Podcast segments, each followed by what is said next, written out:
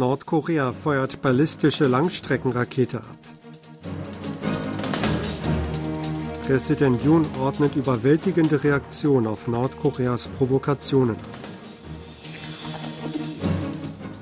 Nationale Sicherheitsberater Südkoreas, der USA und Japans verurteilen Nordkoreas Raketenstart.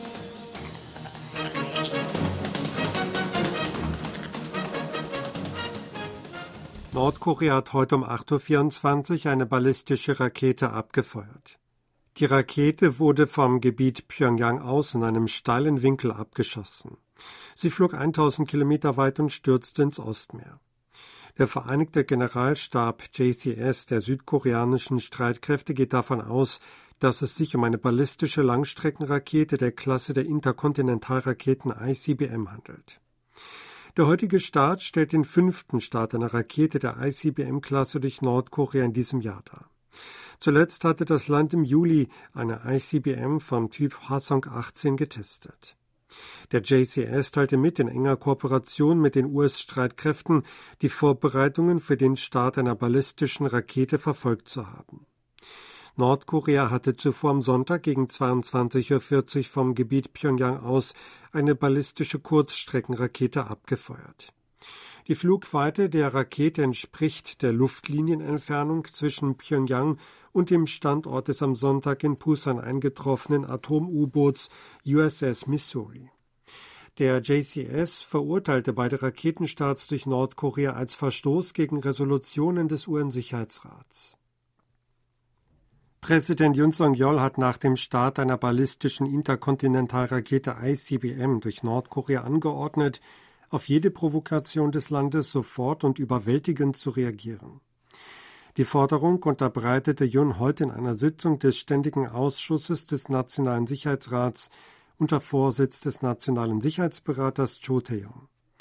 Laut dem Präsidialamt ordnete Jun an, die gemeinsame Verteidigungsbereitschaft mit den USA beizubehalten und aktiv an einer gemeinsamen Reaktion Südkoreas, der USA und Japans durch den Echtzeitaustausch von Raketenwarndaten zu arbeiten.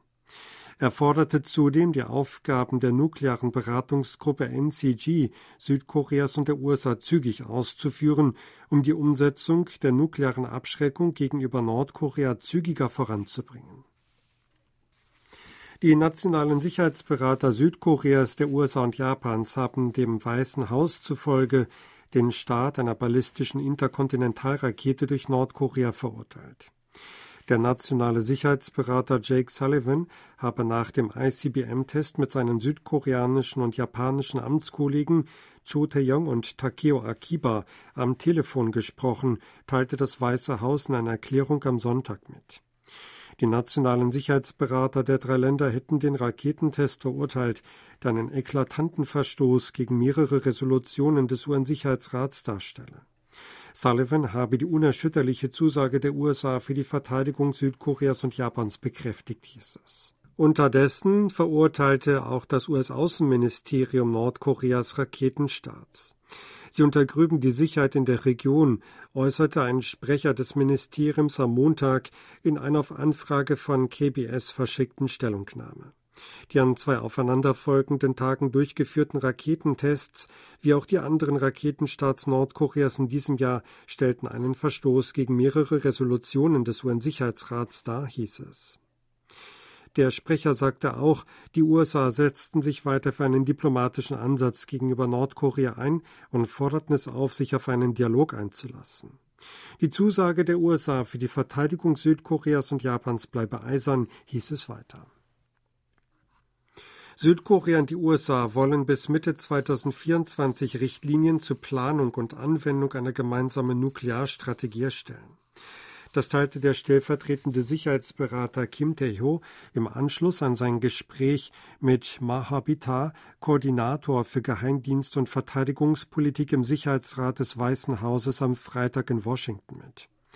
Beide hatten die zweiten Gespräche der nuklearen Beratungsgruppe NCG geleitet. Die Richtlinien würden eine breite Palette an Themen beinhalten, darunter die gemeinsame Nutzung vertraulicher Daten zum Nuklearbereich, die Schaffung eines entsprechenden Sicherheitssystems, die Ausarbeitung von Beratungsprozeduren für den Fall einer Nuklearkrise und die Schaffung eines Kanals für die Echtzeitkommunikation auf höchster Ebene. Nach Angaben des südkoreanischen Sicherheitsberaters wird auf der Grundlage des Arbeitsplans bis Mitte kommenden Jahres ein konkretes System für die erweiterte Abschreckung geschaffen. Ein südkoreanischer Regierungsbeamter, der namentlich nicht genannt werden wollte, sagte laut südkoreanischen Medien, dass die Teilnehmer außerdem im Rahmen ihrer Militärmanöver im kommenden Jahr nukleare Szenarien berücksichtigen wollten. Unter anderem sollten beim Sommermanöver Ulchi Freedom Shield solche Szenarien durchgespielt werden. Die US-Luftwaffe hat ein weiteres Aufklärungsflugzeug zur Erkennung von Atomtests und nuklearen Explosionen in Dienst gestellt.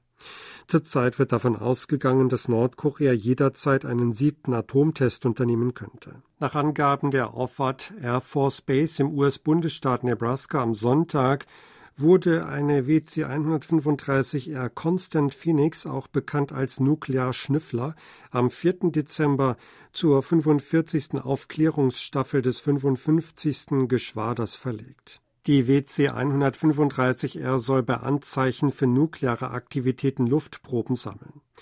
Durch die Analyse der Proben kann festgestellt werden, ob ein Atomtest unternommen wurde oder es eine Atomexplosion gab. Die US-Luftwaffe hat im Juli letzten Jahres und Mai dieses Jahres jeweils eine Maschine dieses Typs in Dienst gestellt. Nordkoreas Machthaber Kim Jong-un hat zum zwölften Todestag seines Vaters Kim Jong-il am Sonntag den Kümsusan-Palast der Sonne besucht. Wie die nordkoreanische Nachrichtenagentur KCNA am Sonntag berichtete, habe Kim am Samstag das Mausoleum in Pyongyang aufgesucht.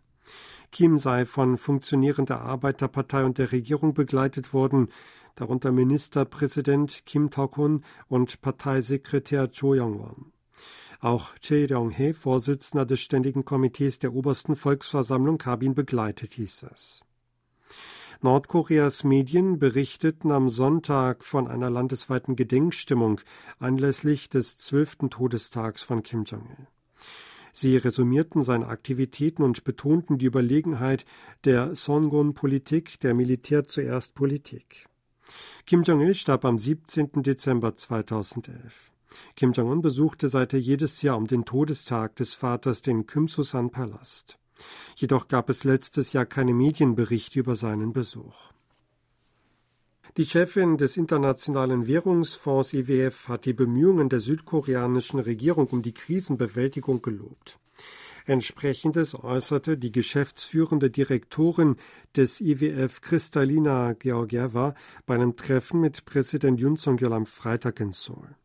Yun sagte, dass seine Regierung dem Lebensunterhalt der Bürger und der Preisstabilität Vorrang einräume. Es werde die Wiederherstellung eines vom privaten Sektor angeführten und marktzentrierten Ökosystems der Wirtschaft angestrebt, in dem die Regierung nur minimal eingreife. Georgieva sagte, dass sie die bisherigen Bemühungen der südkoreanischen Regierung um die Krisenbewältigung hoch bewährte. Genannt wurden die Anstrengungen zur Linderung der Unruhen am Finanzmarkt und einer weichen Landung des Immobilienmarktes sowie das Vorgehen gegen die Inflation.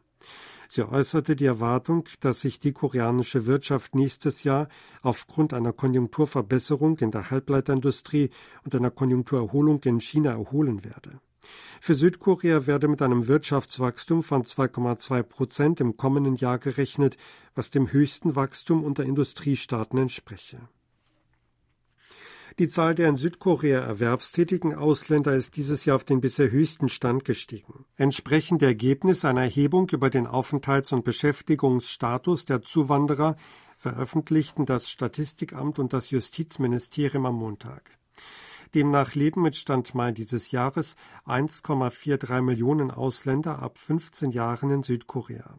Das sind gegenüber dem Vorjahr 129.000 Personen oder 9,9 Prozent mehr.